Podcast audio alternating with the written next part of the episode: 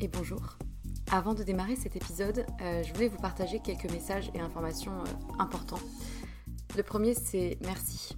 Merci, je le répète souvent, pour euh, l'oreille qui écoute. je ne sais pas si vous êtes dans le métro, dans votre lit ou en train de cuisiner, mais peu importe, merci.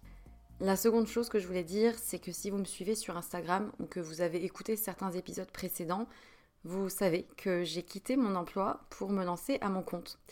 Euh, non pas par opposition au monde salarié, hein, mais euh, plutôt par besoin viscéral d'oser réaliser ce qui était devenu euh, une évidence, et plus précisément deux activités, avec pour fil rouge les mots. les mots qui racontent des histoires et qui sèment des idées et impacteront au moins une personne, j'espère. D'une part en tant que consultante en communication et stratégie de contenu et rédactrice SEO, du coup, mention spéciale pour les sujets autour de la santé, de la psychologie, de la nutrition et de la sexualité. Euh, et ensuite les mots pour aider d'autres personnes à rayonner euh, par des suivis personnalisés réunissant mes connaissances en psychologie et en trauma, le tout infusé par une approche globale mêlant énergétique, tantra, polarité féminine et masculine, blocage émotionnel et outils somatiques sur lesquels je me forme depuis quelques temps. Et en vue de cette activité-là, j'ai créé un compte Instagram dédié et un nouveau podcast, Les mots c'est bien beau, aux côtés de Pierre Kessial. Et je serai infiniment reconnaissante si vous prenez deux minutes de votre temps pour répondre à un court sondage euh, qui m'aidera justement à m'aligner aux besoins et challenges d'un maximum de personnes et qui vous concerne peut-être dans votre vie personnelle pour proposer justement euh, des accompagnements réellement efficaces. Donc euh, vous avez les liens de l'autre compte Instagram et du sondage dans la description de l'émission. Donc merci infiniment si vous prenez ces deux petites minutes pour, pour y répondre. Et pour terminer ce message, j'aimerais juste euh, vous dire une phrase qui, euh, qui réunit un peu tout, toute l'idée et tout ce qui m'anime. Euh, raconter une histoire, c'est surtout raconter celle de quelqu'un qui a besoin de l'entendre et qui sera galvanisé par l'énergie perçue à travers ces mots-là. Voilà, je crois que c'est un, bon résumé du fil rouge de ce vers quoi je vais et ce qui m'anime. C'est tout pour moi et du coup, bonne écoute.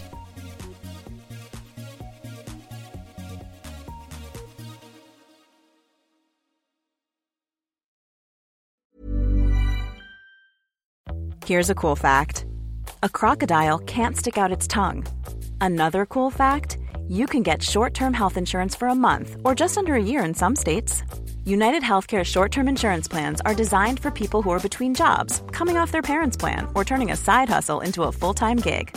Underwritten by Golden Rule Insurance Company, they offer flexible, budget friendly coverage with access to a nationwide network of doctors and hospitals. Get more cool facts about United Healthcare short term plans at uh1.com.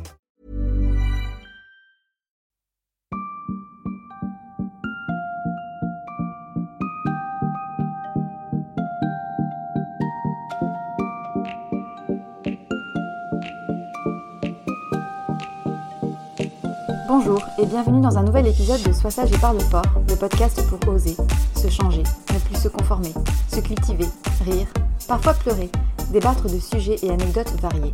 Je suis Marie et comme vous le savez, j'ai décidé d'arrêter d'être sage et de parler fort Et sans attendre, je vous retrouve pour un épisode que j'ai travaillé au compte-goutte. Pour ceux et celles qui me suivent sur Instagram où je partage mon quotidien, des réflexions plus ou moins abouties selon mon énergie et les épisodes à venir, vous savez que j'ai désormais le grand bonheur d'avoir un boulot. Boulot génial, certes, mais très prenant et donc euh, mes recherches pour les épisodes n'en sont que plus espacées, donc j'en suis navrée. Cela dit, il vaut mieux rare que jamais et je compte bien ne pas vous laisser tranquille de sitôt. En réalité, le sujet de cet épisode m'a été inspiré par mon travail, ou plutôt d'un projet en fait que j'ai lancé pour Au Féminin, où je travaille comme rédactrice et experte produit pour ceux qui le savent. L'idée est venue de faire un état des lieux des culottes menstruelles, parce qu'on en entend de plus en plus parler, et de concevoir un guide complet sur le comment, du pourquoi, est-ce que c'est efficace, quelle marque, quel modèle choisir, pour qui, à quel prix, etc.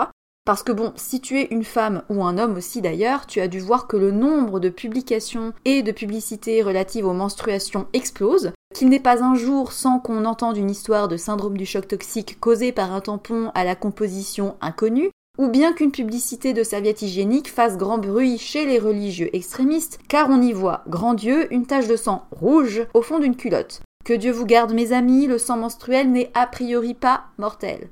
Bref, au fil de mes recherches sur les culottes menstruelles, le comment c'est fait, si c'est bien pour nos muqueuses, si c'est confortable, je me suis forcément confrontée au sujet si tabou des règles. Car si les réseaux sociaux montrent une plus grande liberté de parole, la réalité en société est bien différente. Je pense que vous et moi faisons partie sans doute de cette part de la population en pleine remise en question et prête à donner voix à ce genre de sujet, mais en fait on est une part infime de la population française. L'idée du sujet m'est venue en fait quand j'ai lancé un sondage sur les règles. Vous pouvez d'ailleurs retrouver le résultat de ce sondage dans un article sur Au Féminin que j'ai publié en janvier. Je mettrai le lien dans la description de l'épisode. Ce sondage en fait m'a permis de savoir quelle protection les 1800 répondantes utilisaient, pourquoi elles choisissaient ces protections-là et si elles étaient prêtes ou non à envisager de porter une culotte menstruelle. Et en fait les réponses m'avaient sidéré. J'ai lu de la peur, de la crainte, des expressions telles que ça me dégoûte, ça va puer, c'est dégueulasse, c'est pas pratique, ça va se voir,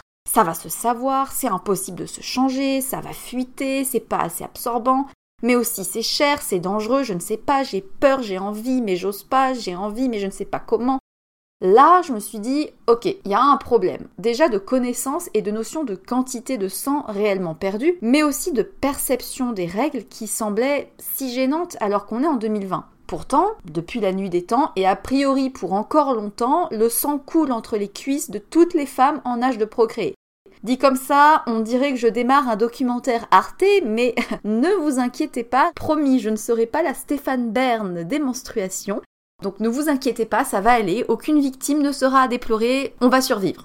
Revenons à nos moutons, les règles, comme tache marron au fond de ta culotte, comme rire gêné des garçons au collège, comme schéma approximatif en SVT, règles comme gênance ultime au moment de glisser des serviettes triple épaisseur dans ton caddie, règles comme attente infinie jusqu'à 15 ans pour ma part à finir par se sentir pas normal parce que j'ai été réglée très très tard, Règles comme découverte tordante des notices façon Kinder, des boîtes de tampons. Oui, oui, je sais que vous savez aussi de quoi je parle. Cette espèce de schéma qui représente une nana avec un pied sur la cuvette des WC en train d'écarter ses petites lèvres pour y insérer un truc blanc. Un schéma très approximatif qui ressemble effectivement plus à un schéma Ikea que à une image de l'anatomie féminine. Mais bref, règles aussi comme peur de la tache sur le pantalon, odeur du sang menstruel imprégné dans les tissus des protections, règles comme dispense de sport, indisposé, ragnagna, mauvaise humeur, et alors t'as tes règles ou quoi? Et bien sûr, règles comme si c'était une punition, règles comme liquide bleu dans les pubs Tampax,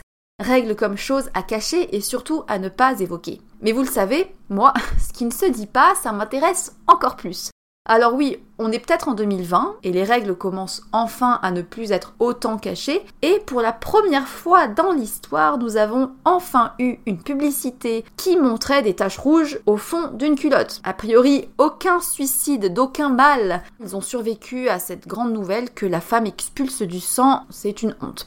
Vous aurez compris, je vais parler des règles. Alors c'est parti. Le mot menstruel est apparu dans le dictionnaire vers 1265 et vient du latin qui signifie mensuel.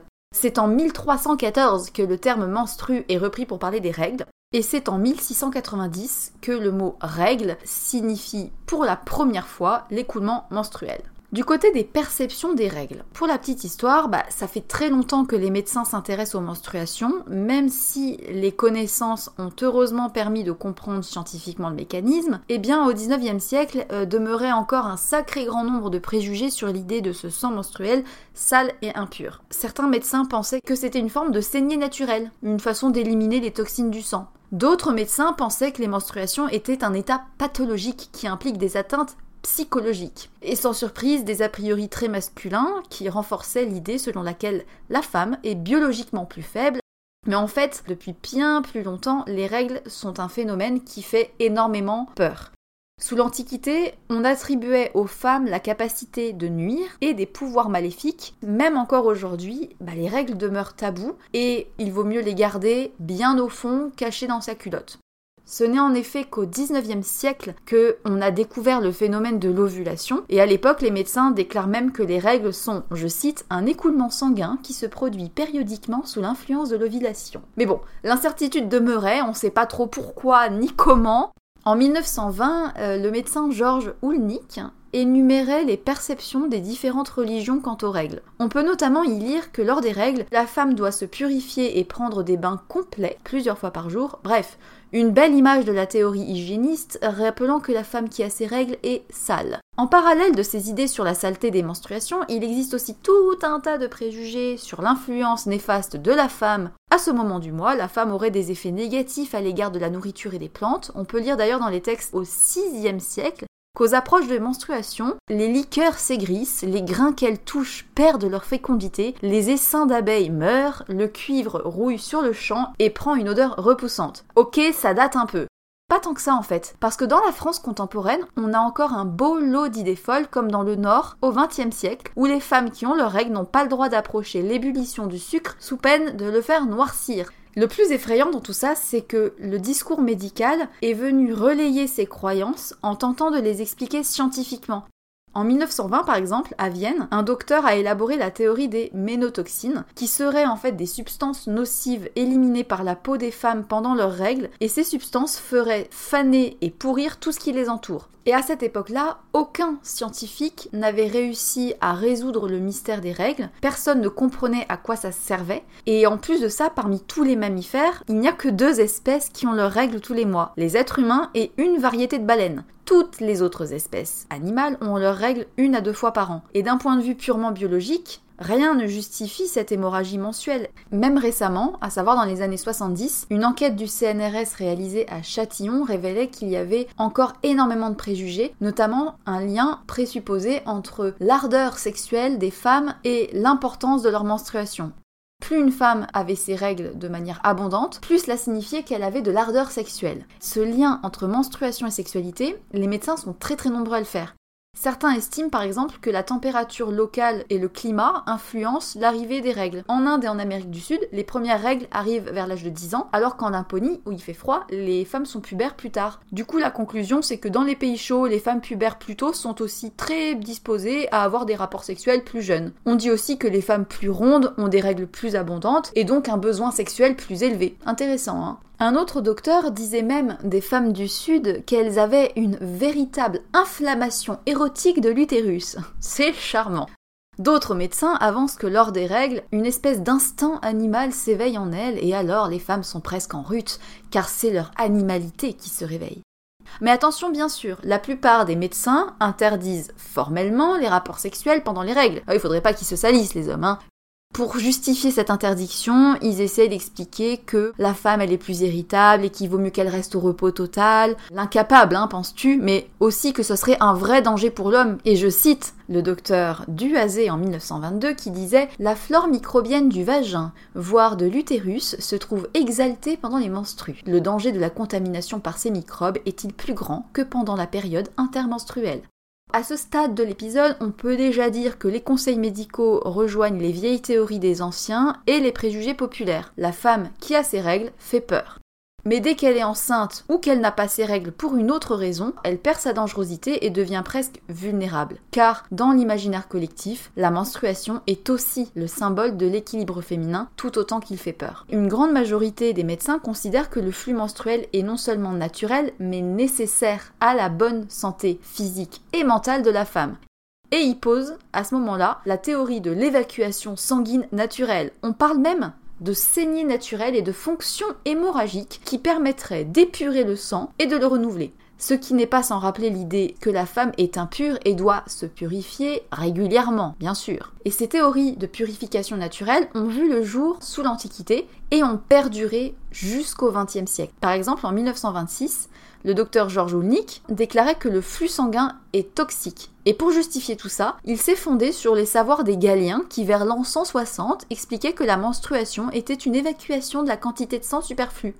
Et Hippocrate ajoutait même que la rétention du sang pourrait atteindre le fonctionnement des organes avant de monter au cerveau et de provoquer des accidents nerveux. Bref, en l'absence de connaissances scientifiques réelles et d'un vrai système de réflexion, bah, les médecins se rattachaient à des idées mystiques afin de ne pas s'avouer incompétents pour comprendre le mécanisme. Et finalement, c'était pas très compliqué d'avancer que le sang était toxique. Il suffit de le comparer à du sang lambda pour bien voir que ça n'a rien à voir. Si vous êtes une femme ou même si vous êtes un homme et que vous avez déjà vu du sang menstruel au fond d'une culotte, clairement ce n'est pas la même chose que du sang qui coule d'une plaie. Il ne coagule pas, il reste collant et il reste épais.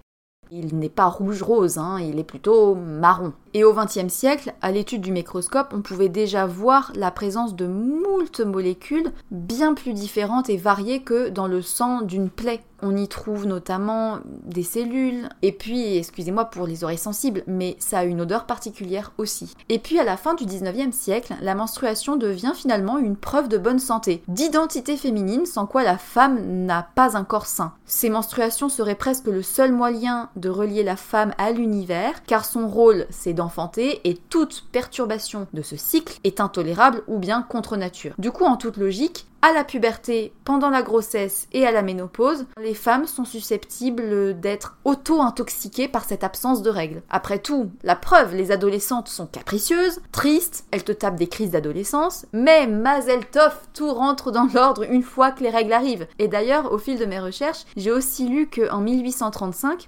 certains médecins pratiquaient des saignées artificielles pour pallier au manque pendant les périodes de ménopause ou pendant les périodes d'aménorrhée. Et à l'époque, le docteur Martin Solon recommandait de substituer l'apparition des règles par la pose de sangsues sur la vulve et l'anus. Et en gros, si les symptômes de crise d'adolescence perturbaient, il fallait imposer une saignée euh, traditionnelle. Parce que vu que cette saignée n'a plus lieu, bah, le trop plein de sang conduit à un pétage de câble par les femmes, qui peut amener, je cite, la malade jusqu'à la folie. Donc pour éviter cette fin tragique, bah, les médecins prescrivent des régimes stricts où sont bannis les viandes rouges au profit des viandes blanches, on sait pas pourquoi, des légumes et des fruits. Et c'est marrant, je ne sais pas vous, hein, mais déjà à ce stade, je vois les prémices de l'alimentation féminine, à contrario de celle masculine, chaude, épicée, à base d'entrecôte et de verre de vin rouge. Bref, je continue mon petit étalage de connaissances. Dans son traité de la menstruation, en 1868, le docteur Racine-Borski conseille aux femmes ménopausées d'avoir des vies calmes, de ne plus avoir de rapports sexuels car alors les femmes auraient des organes génitaux flétris et plus aucune sensibilité toutes ces croyances continuent encore de prouver que le monde médical ne sait tout simplement pas expliquer vraiment ce que cache le sang menstruel. Les règles sont alors à la fois perçues comme dangereuses, mais aussi garantes de bonne santé. On était déjà sur un bon gros tas de paradoxes. Mais alors, euh, est-ce que ça serait un état pathologique? À cette époque-là, selon le discours médical, oui, parce que beaucoup de médecins estiment que les règles sont une preuve de dérèglement pathologique et que toutes les femmes seraient malades. Et cette question autour des menstruations, c'est aussi très lié à l'état social dans lequel on est désormais.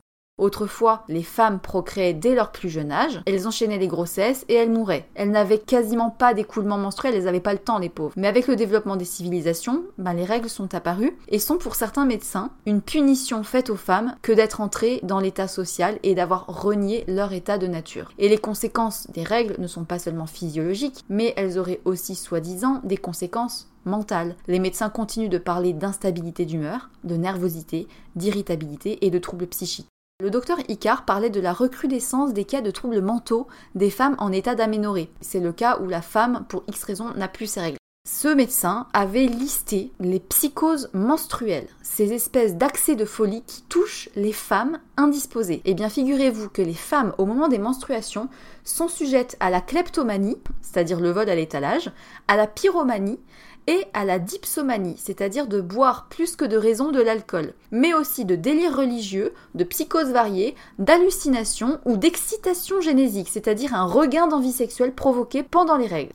Il parle aussi à l'époque de l'influence des menstrues pouvant aller jusqu'à la nymphomanie et je cite, des accès de fureur utérine transformant la Vierge la plus chaste en éhontée dont n'approchent même pas les plus basses prostituées. Je crois que cette phrase, elle est mythique. Je vais même la répéter pour le plaisir. La femme indisposée peut souffrir d'accès de fureur utérine, transformant la Vierge la plus chaste en éhontée dont n'approchent même pas les plus basses prostituées. Et un autre docteur s'est même livré à des observations poussées, allez savoir comment, et a déclaré avoir régulièrement été consulté par des femmes sujettes à des désirs vénériens intenses lors des règles.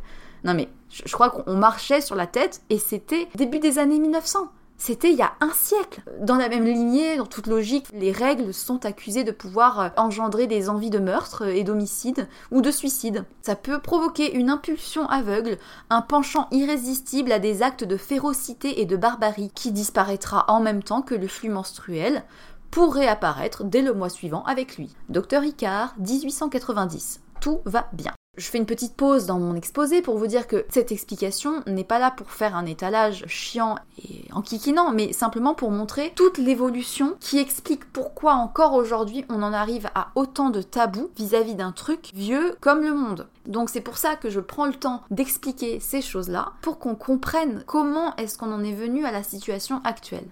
À la fin des années 1800, plusieurs femmes ont été acquittées après que des médecins experts se soient prononcés sur la possibilité d'irresponsabilité si elles ont agi au moment de leurs règles. À l'époque, si vous tuez votre mari et que vous arriviez à prouver que vous aviez vos règles à ce moment, ça pouvait passer crème.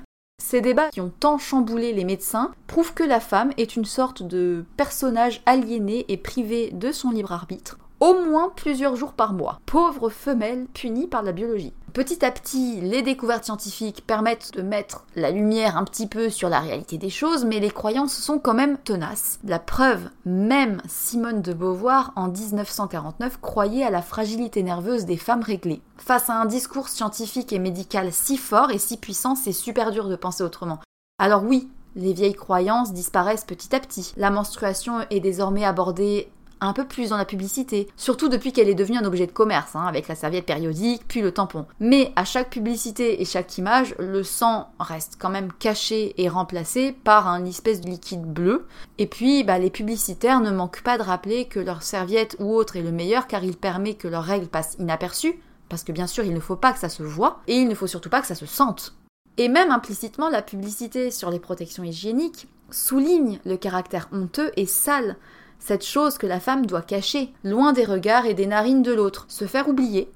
Et depuis toujours, les menstruations sont considérées comme quelque chose de négatif. Les femmes réglées ont toujours été vues comme des êtres un peu malsains. Bien que les mentalités ont un petit peu évolué, il y a tout un tas de croyances qui ont perduré. Maintenant que j'ai pas mal parlé des perceptions, j'en viens sur le thème des protections. Parce que c'est bien beau d'avoir ces règles et de les assumer, mais encore faut-il savoir les éponger. Eh bien, dans la Grèce antique, les femmes utilisaient des compresses qui étaient enroulées autour d'un bout de bois, qu'elles inséraient dans leur vagin. Vous imaginez bien que des fois qu'elles prennent leurs pieds, l'Église catholique a interdit très vite cette pratique. Du coup, au Moyen Âge, ben, faites du slip et des menstrues, les femmes ne portaient plus rien et les couches de jupe faisaient le boulot. C'est au 19e siècle que les premières tentatives de protection sont apparues. Quand on a commencé en fait à comprendre le mécanisme de l'ovulation, qu'on s'est rendu compte que ça revenait tous les mois, qu'il fallait peut-être euh, faire quelque chose pour éviter qu'il y en ait partout, bref, à l'époque il y a des femmes qui ont commencé à se fabriquer des espèces de ceintures en caoutchouc qui étaient entourées d'une serviette en éponge pour éviter de laver de manière répétée, parce que de toute façon vu que c'était elles qui se collaient au lavage, il valait mieux quand même qu'elles évitent de se mettre du travail en plus. En 1920, Graal de l'innovation, la serviette lavable débarque. Enfin, Disons que l'idée arrive, mais c'était 100% du fait main. Après, en 1937, le premier tampon, mais très différent de celui d'aujourd'hui, et il faudra attendre 1963 pour que les premières serviettes hygiéniques jetables soient commercialisées en France. Malgré tous ces progrès incroyables et toutes ces avancées scientifiques, les règles restent encore tabous. Cachez-moi donc cette culotte ensanglantée que je ne saurais voir, à l'école, on se rappelle toutes, je pense, le banc des nanas réglées à la piscine, qui était un petit peu réunion solennelle, parce qu'elles ne peuvent pas se baigner, parce que vous savez, voilà, c'est la mauvaise période. Pour tout vous dire, j'étais la pauvre petite qui était réglée très tardivement. J'ai lorgné sur mes copines pendant tout le collège parce que j'avais le désespoir que ça n'arrive jamais. J'ai attendu super longtemps, bien plus tard que tout le monde. Donc non seulement j'avais un nom d'avance, mais il fallait aussi que je me tape une puberté tardive. Bref, du coup, à mes yeux, avoir ces règles, c'était un peu le graal à obtenir. Et l'infirmière scolaire était et est encore aujourd'hui la distributrice officielle de Tampax et les cours de SVT sur l'ovulation faisaient rougir à peu près tout le monde. Comme si c'était sale, comme si c'était quelque chose à ne pas dire. Pourtant, depuis la nuit des temps, les femmes ont toujours eu leurs règles. Au moins de 13 à 50 ans en moyenne, et ça revient quand même souvent, tous les 24 à 34 jours, pendant en moyenne 4 à 6 jours selon les femmes. Ça veut dire, au final, je vous fais le calcul, qu'une femme réglée entre ses 13 et 50 ans aura ses règles 400 à 500 fois, Si elle a un enfant, elle aura un répit d'à peu près 18 mois, soit 9 mois de grossesse et 9 mois d'allaitement. Avant le retour de couche, ce terme glamour qui rappelle que les couches reviennent effectivement au galop dès que l'allaitement est terminé. Et bien que ça fasse des siècles qu'on sait ça revient tous les mois, notre société si moderne a attendu la fin des années 60 pour inventer la serviette adhésive. Ok, maintenant on lui reproche les pires atrocités, mais cela dit, c'était quand même un vrai miracle dans la vie quotidienne des femmes. Aujourd'hui, il existe tout un tas de protections hygiéniques, mais c'est arrivé quand même très très tard. La question que je me pose, si c'était les hommes qui avaient leurs règles, je pense que des solutions efficaces auraient été trouvées bien plus tôt. Une chose est sûre, et sur laquelle je pense que vous êtes aussi d'accord, c'est que même aujourd'hui, les menstruations continuent d'être quelque chose de tabou. Mais pourquoi? Parce que rendre quelque chose de secret, ça engendre forcément les préjugés. Et donc, depuis plusieurs générations, les menstruations subissent encore ces espèces d'idées selon lesquelles il faut que ça reste invisible aux yeux des autres. Et évidemment, en fait, les médias n'ont rien arrangé et ont perpétré cela au vu de la représentation dans les publicités. Oh non, Dame Nature, pas maintenant Je sais pas si vous vous rappelez de ces publicités. Mais heureusement, Tampax est là pour te montrer que, grâce à lui, tu peux enchaîner une randonnée de 40 km, un cours de boxe et de la nage synchronisée sans souci avec un morceau de coton bourré de phtalate dans le vagin.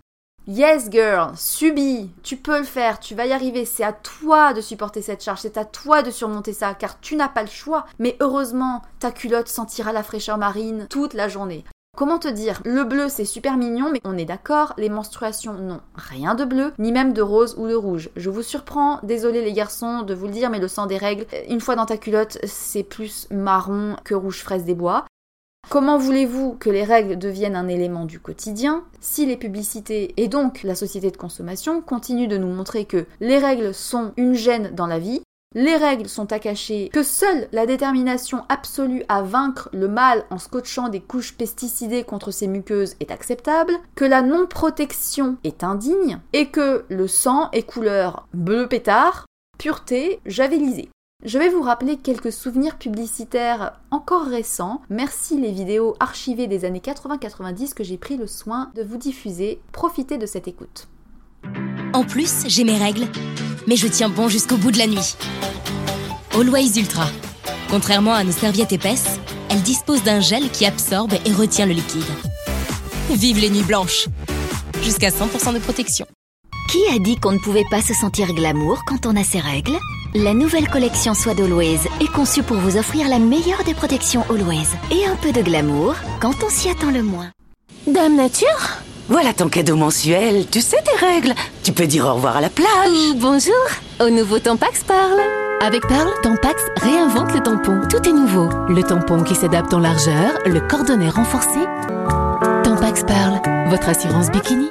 J'espère que ces petits extraits vous ont rappelé des souvenirs. Notre société a encore du chemin à faire. Et je me dis, c'est fou parce que ces publicités-là, nos parents les regardaient quotidiennement et se sont construits avec ces imaginaires-là. Et c'est énorme de se dire que ce n'était qu'il y a 20 ans. Si dans notre société on est capable de rendre encore autant tabou un sujet si banal, je vous laisse imaginer ce qu'il se passe encore ailleurs. Là on va passer dans une partie un petit peu moins drôle. Euh, je vais vous dire un petit peu ce qui se passe ailleurs pour les femmes qui ont leurs règles. Dans le monde entier, chaque jour, des petites filles ratent l'école par honte et par faute d'accès à des protections hygiéniques.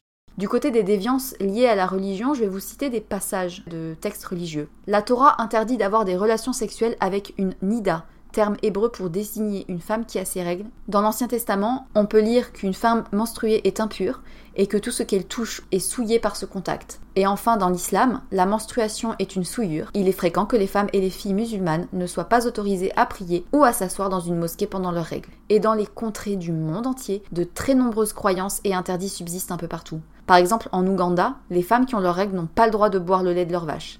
En Éthiopie, les hommes ne doivent pas manger la nourriture préparée par une femme qui a ses règles. Au Nigeria, il est interdit de dormir dans la même chambre que sa femme durant cette période. En Bolivie, les femmes qui ont leurs règles ne peuvent pas laver les vêtements d'autres personnes. Ça doit bien être le seul pays où c'est un avantage d'avoir ces règles. Sauf que ça peut même être pire. Récemment, une jeune indienne de 12 ans s'est suicidée parce que sa maîtresse avait montré à toute la classe la tache de sang que la fillette avait sur son uniforme. En Inde, 28% des élèves filles ne vont pas à l'école pendant leurs règles par honte. Une femme de 18 ans est morte au Népal suite à la morsure d'un serpent. Elle s'était endormie dans une hutte pendant son exil menstruel. Comme tous les mois, au Népal, les femmes doivent partir et s'exiler le temps de leurs règles.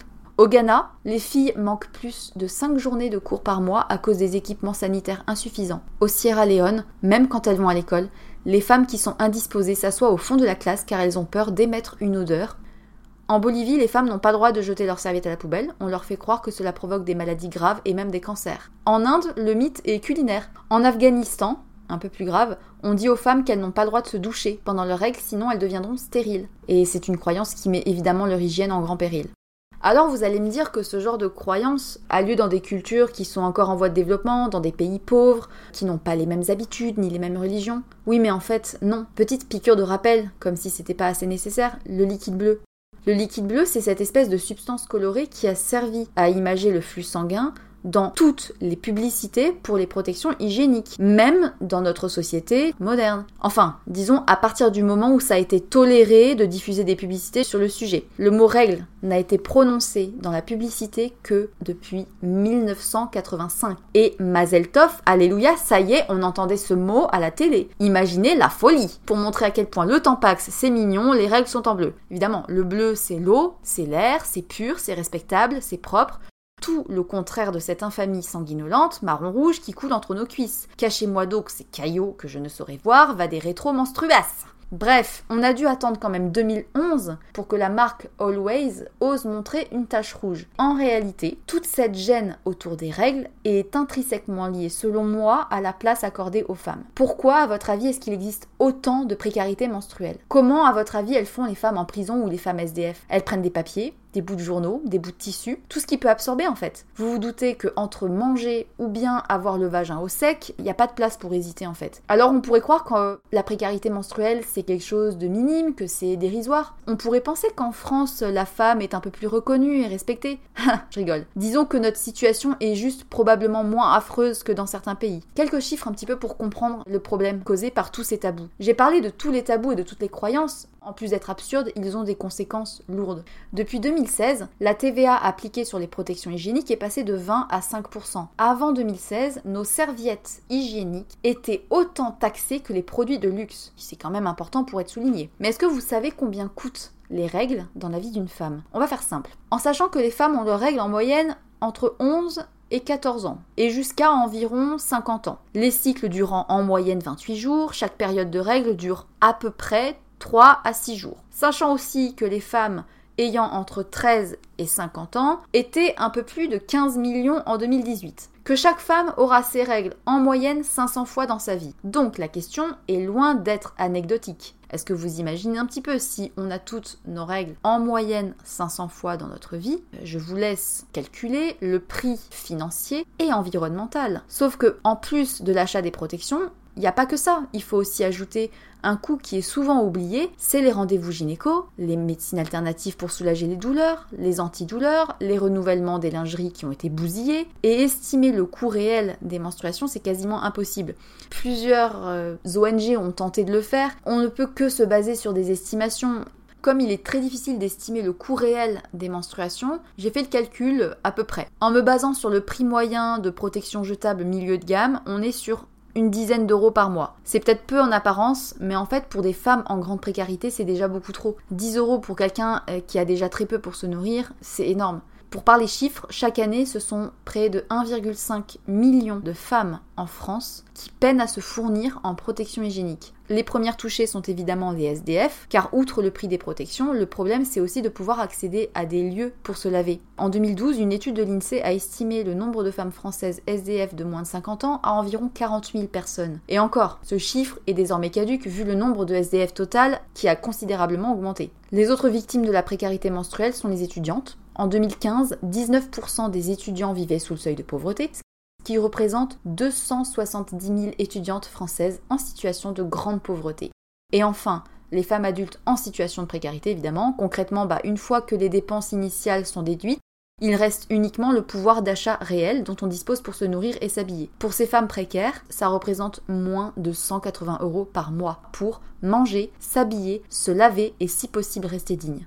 Alors oui, cette baisse du taux de TVA est géniale, c'est une première étape, mais ça résout pas tout. Alors il y a des démarches récentes qui militent en faveur du remboursement des protections, mais ça reste encore très marginal et c'est à ses débuts. En mars 2019, il y a même un député de la France Insoumise qui a déposé une proposition de loi pour assurer la gratuité des protections menstruelles et garantir la sécurité sanitaire. Mais évidemment, comment dire, on n'en a plus entendu parler de cette proposition, elle a disparu. J'en viens à un point pourquoi est-ce qu'avec toutes nos avancées, en 2020, parler des règles continue d'être gênant? Alors il y a une sexothérapeute, Nathalie Giros, qui est aussi fondatrice de l'association Piment Rose, qui explique en fait que l'attitude négative portée sur les règles est très liée au fait que parler des menstruations, c'est parler de sexualité et donc des notions de plaisir et de désir. Or, montrer le sang des règles sur des publicités ou sur des réseaux sociaux, comme certains comptes féministes le font, c'est montrer que ce sont des femmes qui l'affirment, mais inconsciemment, c'est aussi montrer que cette femme a accès à la sexualité. Et le sang dérange car dans l'inconscient collectif, le sang c'est le symbole de l'hémorragie, de la blessure. Et dans la relation sexuelle, si l'homme mêle son pénis au sang, il pense qu'il pourra avoir mal en filigrane. Ok, j'ai dit tout ce qui n'allait pas, j'ai dit tout ce tabou qui entourait les règles, donc si je fais cet épisode, c'est aussi peut-être pour donner des perspectives et pour en parler. Bah en décidant peut-être de s'interroger chacun et chacune si possible, à en parler, à voix haute et sans tabou. Si vous avez des filles les habituer à en parler comme quelque chose de naturel, comme le fait d'aller faire pipi, en parler de manière décomplexée avec vos garçons aussi, instaurer en fait un climat dans lequel les femmes n'ont pas l'impression que leurs règles sont dérangeantes, mais au contraire quelque chose qui leur donne un pouvoir incroyable de donner la vie. Se rappeler aussi que pour certaines, avoir ces règles rime encore avec honte, manque d'hygiène et rejet. Le 28 mai prochain, ce sera la journée mondiale de l'hygiène menstruelle. Alors ce jour, j'espère que vous pourrez être fiers de ce sang qui coule chaque mois d'entre vos tripes, parce que plus nous parlerons fort de ce sang qui coule entre la moitié des cuisses du monde, plus nous serons fortes aussi en tant que femmes.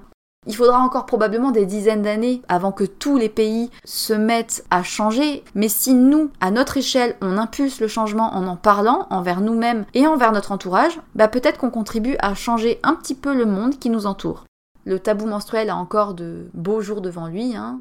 Encore aujourd'hui, 58% des femmes interrogées lors d'un récent sondage américain disent se sentir honteuses pendant leur menstruation. Une autre enquête a été réalisée aussi très intéressante par la marque Thinks de culottes menstruelles auprès de 1500 femmes et 500 hommes. 73% déclarent cacher leur protection lorsqu'elles vont aux toilettes et 70%, ça ça me fait beaucoup rire, ont déjà demandé à une amie de marcher devant elles pour vérifier que leurs vêtements n'étaient pas tachés. Enfin, vous m'avez comprise. Ce malaise, euh, d'où il vient finalement Peut-être qu'il faudrait aussi regarder du côté des hommes.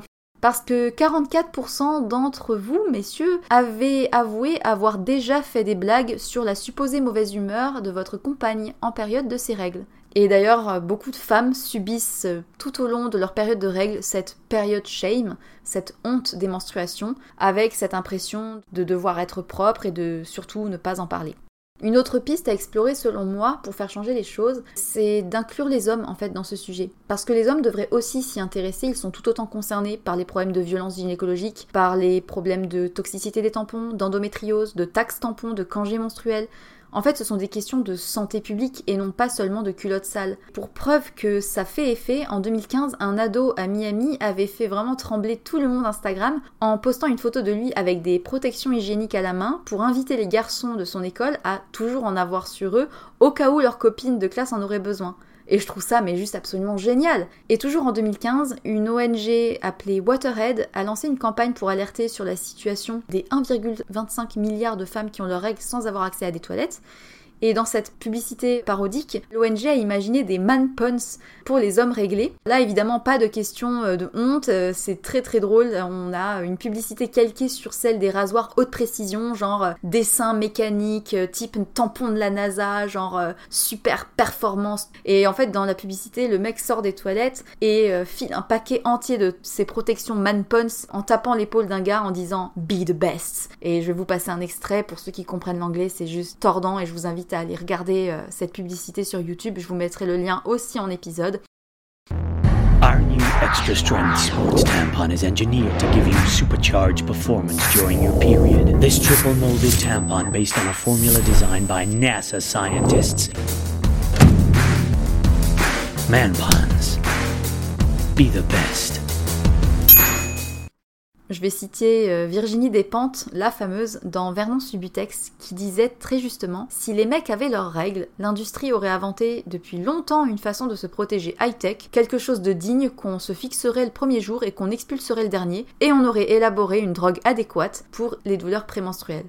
Mes recherches m'ont permis d'en savoir un peu plus sur les avantages et les risques des différentes protections, quand même. La cup menstruelle récemment a été vendue comme solution géniale, alors certes pour l'environnement c'est vraiment bien. Cela étant, je tiens juste à alerter les personnes qui ont une cup menstruelle ou qui comptent en avoir une, garder une cup menstruelle plusieurs heures dans le vagin est aussi mauvais que garder un tampon. Pour faire simple, votre vagin baigne dans son sang. C'est tout autant susceptible de provoquer des syndromes du choc toxique. Autre chose concernant la cup, pour les femmes qui ont un stérilet, c'est fortement déconseillé parce que ça peut faire bouger le cordon du stérilet et du coup empêcher l'effet contraceptif. Ensuite, du côté des critiques vis-à-vis des serviettes et des tampons, du côté environnemental, un tampon ou une serviette met 500 à 800 ans à se dégrader. Voilà, je rappelle, 500 fois les règles dans sa vie, 3 à 6 jours par mois, soit à peu près 2-3 protections par jour, plus une la nuit. Voilà, je vais vous laisser faire le calcul.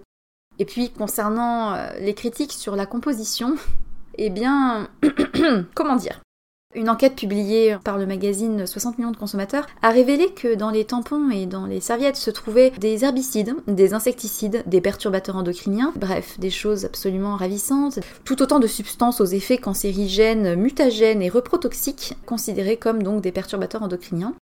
Voilà, si on estime qu'il est important de prendre soin de son assiette, je vois pas pourquoi il serait moins important de prendre soin de son vagin. Je pense que c'est une information à retenir. Et donc ce guide que je suis en train de faire sur les culottes menstruelles semble très prometteur, puisque la culotte menstruelle ne sent pas, ne pollue pas, elle est efficace, elle absorbe, oui, tout le sang menstruel d'une journée, parce que le flux menstruel est bien moins important qu'on l'imagine. C'est en réalité euh, pas plus de 2 cuillères à soupe et encore grand maximum dans une journée, ce qui est en fait ridiculement pas grand chose. Et en fait, euh, les culottes menstruelles sont une solution idéale pour celles qui veulent respecter l'environnement, respecter leur corps. Vous pourrez retrouver le guide que je suis en train de faire, que j'aurai peut-être finalisé euh, lorsque l'épisode sortira. J'ai beaucoup parlé. Euh, je trouvais ça important de parler de ce sujet parce que ça nous concerne tous en fait, que l'on soit réglé, non réglé, aménoré, en pleine puberté, ménopausé, en train d'allaiter, enceinte, pas enceinte, qu'on soit un homme, une femme, qu'on ait des enfants, qu'on soit soi-même des enfants de parents qui n'ont pas été éduqués pareil. Je pense qu'on a tous le pouvoir de changer les choses en ce moment, on parle beaucoup de l'égalité homme-femme, de la place des femmes, etc. C'est des sujets qui reviennent souvent et dont je parle beaucoup sur le podcast. Je pense que la place de la femme ne pourra évoluer que si on parle aussi de ces choses-là. Et que si ces choses-là deviennent juste banales. J'ai appris plein de choses pour faire ces recherches. Je me suis surtout rendu compte qu'il y avait plein de choses qu'on ne savait pas et qu'on ignorait et que finalement c'était quand même quelque chose d'assez important qui concerne tellement de personnes et qui a tellement de tenants et aboutissants de santé publique. Cette question des règles, ce n'est pas qu'une question de perception sociale, de protection, de comment on fait, de comment on fait pas. C'est aussi, je pense, peut-être une question très politique. Si les femmes avaient plus de pouvoir, si tout simplement la place de la femme était plus à l'égal de celle de l'homme, il n'y aurait pas autant de femmes qui souffrent de leurs règles. Donc euh, sur ces bonnes paroles, je vous laisse méditer mes idées. J'espère que vous serez nombreux, nombreuses à réagir, à peut-être apprendre des choses. Comme d'habitude, je serai ravie d'avoir vos retours. Vous savez me trouver sur Instagram. Je vous souhaite une très très bonne journée et surtout n'oubliez pas, soyez sages un peu et parlez fort beaucoup.